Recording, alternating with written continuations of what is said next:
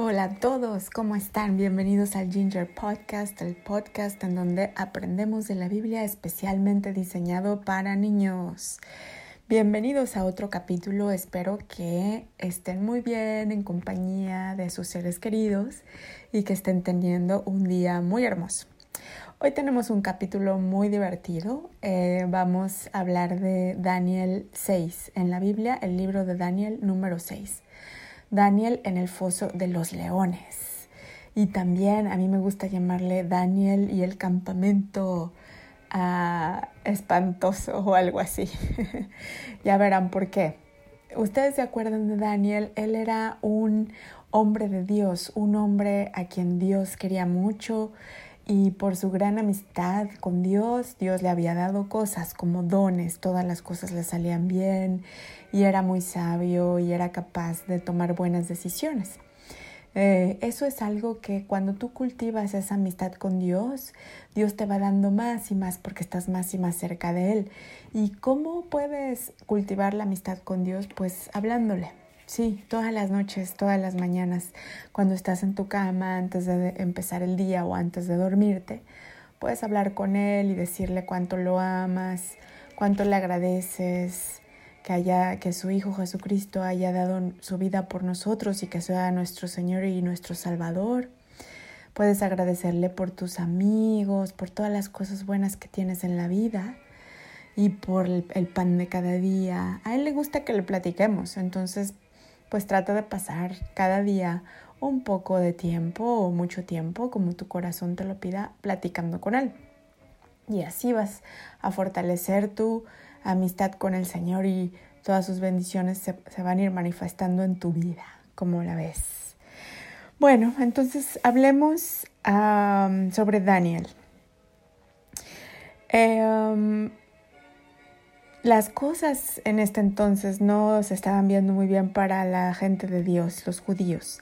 Habían sido capturados y se los habían llevado fuera de su casa y ahora eran esclavos eh, del rey de Babilonia. Pero Dios no los había olvidado, estaba con ellos. Y secretamente o bajo, bajo el agua se los seguía cuidando y siempre eh, estaba viendo por ellos, ¿ok? Y durante este reinado del rey de Babilonia estaba Daniel también ahí. Y Daniel trabajaba para el rey por el favor que Dios le había dado a Daniel, ¿ok? Entonces vamos a Daniel 6 y les voy a empezar a leer.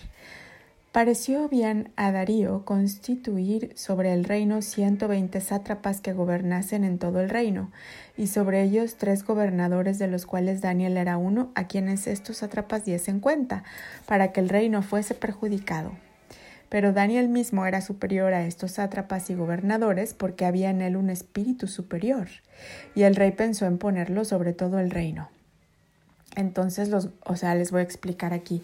Daniel junto con otros gobernadores, o sea, con otros dos gobernadores, eran los que le ayudaban al rey, al rey a, a, regular al pueblo, ¿no? A dar, a dar órdenes al pueblo. Entonces Daniel era un gobernante junto con otros dos. Y, pero Dios estaba con Daniel y Daniel era judío. Entonces eh, le dio mucho talento, más talento que a los otros dos, y le dio mucha sabiduría, más sabiduría que a los otros dos, por lo que ya dijimos. Entonces, em, pues el rey estaba pensando a poner a Daniel encima de los otros, o sea, por encima de los otros dos gobernadores para que los gobernadores pues le hicieran caso a Daniel y lo tuvieran que obedecer, ¿ok? Entonces, les vuelvo a leer el verso 3 pero Daniel mismo era superior a estos sátrapas y gobernadores porque había en él un espíritu superior, y el rey pensó en ponerlo sobre todo el reino. Entonces los gobernadores y sátrapas buscaban ocasión para acusar a Daniel en lo relacionado al reino, pero no podían hallar ocasión alguna o falta porque, porque él era fiel y ningún vicio ni falta fue hallado en él. Es decir, los gobernadores dijeron, oigan, no, no podemos dejar que Daniel sea el jefe, vamos a, encontrar algo en lo que se haya equivocado para que el rey se enoje con él. Pero pues buscaron y buscaron y no encontraron nada en lo que Daniel se hubiera equivocado. Entonces eh, empezaron a tramar un plan para hacer que Daniel pues se equivocara o para hacer que el rey no lo pusiera como el gran jefe. Entonces vamos al verso número 4. Entonces los gobernadores y sátrapas buscaban ocasión para acusar a Daniel en lo relacionado al reino, mas no podían hallar ocasión alguna o falta porque él era fiel y ningún vicio ni falta fue hallado en él.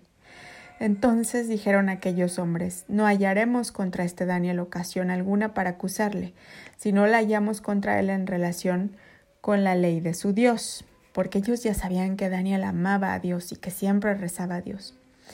Entonces estos gobernadores y sátrapas se juntaron delante del rey y le dijeron así Rey Darío, para siempre vive.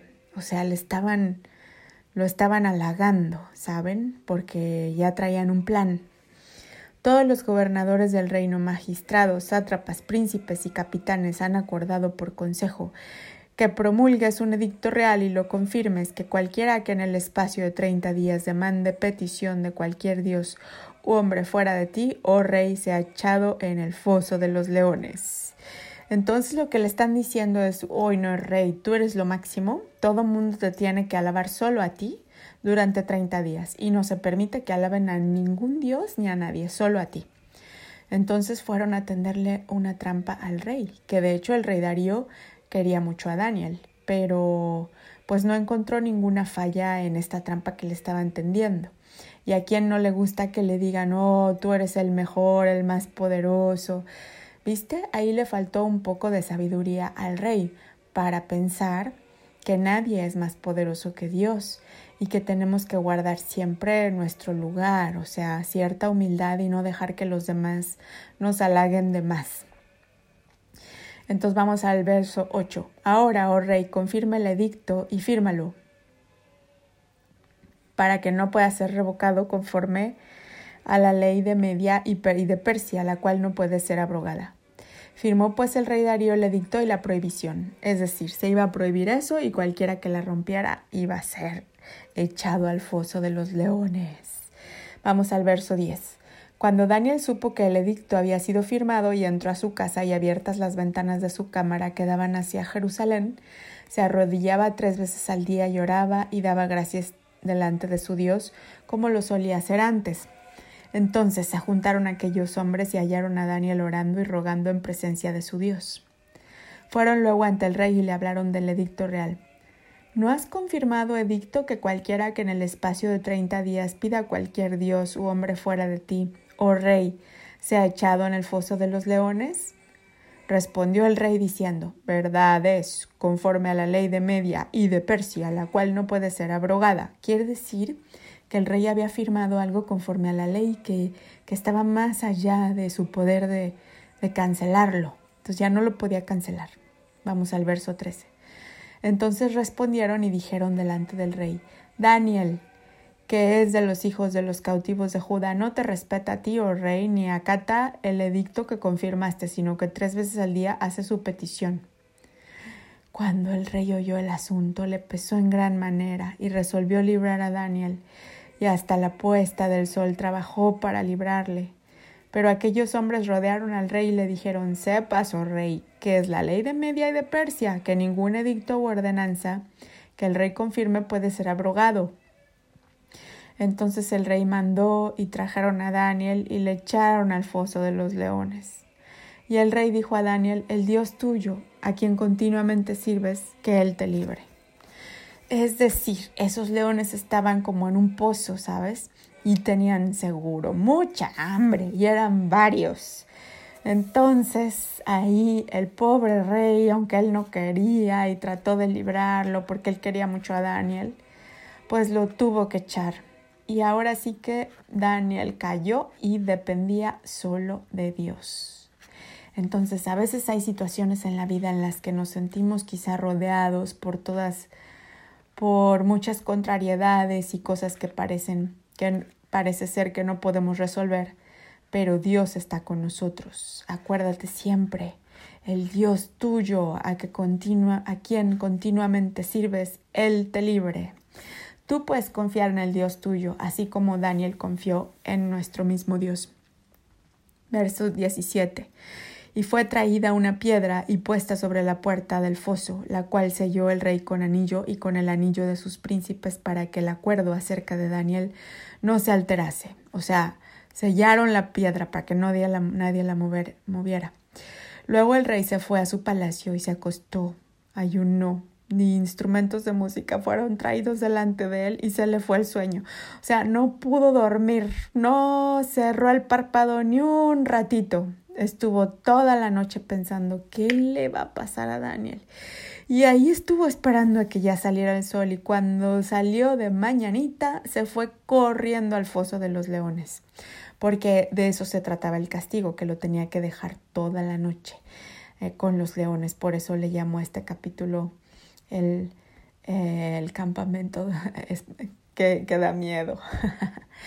Entonces ya, pues pasó toda la noche y acercándose al foso, llamó, eh, vamos al verso 20, que llegó el reino a buscar a Daniel y acercándose al foso llamó a voces a Daniel con voz triste y le dijo, Daniel, siervo del Dios viviente, el Dios tuyo, a quien tú continuamente sirves, ¿te ha podido librar de los leones? Entonces Daniel respondió al rey, Oh rey, vive para siempre. ¿Cómo ves? Tú creías que lo iba a encontrar ahí, que ya solo había comido un león y no. Pues no, pues no, pues no, no se lo comió ningún león. Y cuando el rey llegó, pues encontró por ahí a un león que le estaba haciendo, le estaba acariciando la cabecita y a otros dos muy dormidos. Entonces estaban como, como mansos cachorritos. Y en el verso 22 dice Daniel, mi Dios envió a su ángel, el cual cerró la boca de los leones para que no me hiciesen daño, porque ante él fui hallado inocente y aún delante de ti, oh rey, yo no he hecho nada malo. Entonces se alegró el rey en gran manera a causa de él, y mandó sacar a Daniel del foso. Y fue Daniel sacado del foso, y ninguna lesión se halló en él, porque había confiado en su Dios. Es decir, Daniel era un hombre de Dios, tenía el favor de Dios, era fiel a Dios, había tenido fe y Dios lo protegió. Dios envió a su ángel. Dios tiene un ángel ¿eh? que a veces envía y baja porque ese ángel es como muy activo en la tierra y también tiene otros ángeles que trabajan con él. Entonces alrededor de nosotros hay muchísimos ángeles de Dios, de Dios, que trabajan para él y que trabajan para ayudar a la gente de Dios, es decir, a nosotros. Y el ángel, eh, en este caso seguramente fue el arcángel Miguel, que es el más grande de todos. Esa es solo mi interpretación, ¿no? Quizá tú tengas otra de cuál ángel fue. Pero fue el ángel de Dios el que le cerró la boca a los leones. Y vamos al capítulo 24 y dio orden el rey, y fueron traídos aquellos hombres que habían acusado a Daniel, y fueron echados en el foso de los leones, ellos, sus hijos y sus mujeres. Y aún no habían llegado al fondo del foso cuando los leones se apoderaron de ellos y se los comieron. Entonces el rey Darío escribió a todos los pueblos, naciones y lenguas que habitan en toda la tierra, paz os sea multiplicada. De parte mía es puesta esta ordenanza que en todo el dominio de mi reino todos teman y tiemblen ante la presencia del Dios de Daniel, porque Él es el Dios viviente y permanece por todos los siglos, y su reino no será jamás destruido, y su dominio perdurará hasta el fin. Él salva y libra y hace señales y maravillas en el cielo y en la tierra. Él ha librado a Daniel del poder de los leones. Y este Daniel prosperó durante el reinado de Darío y durante el reinado de Ciro el persa. Gloria a Dios. ¡Bravo! Espero te haya gustado este capítulo y nos vemos muy pronto.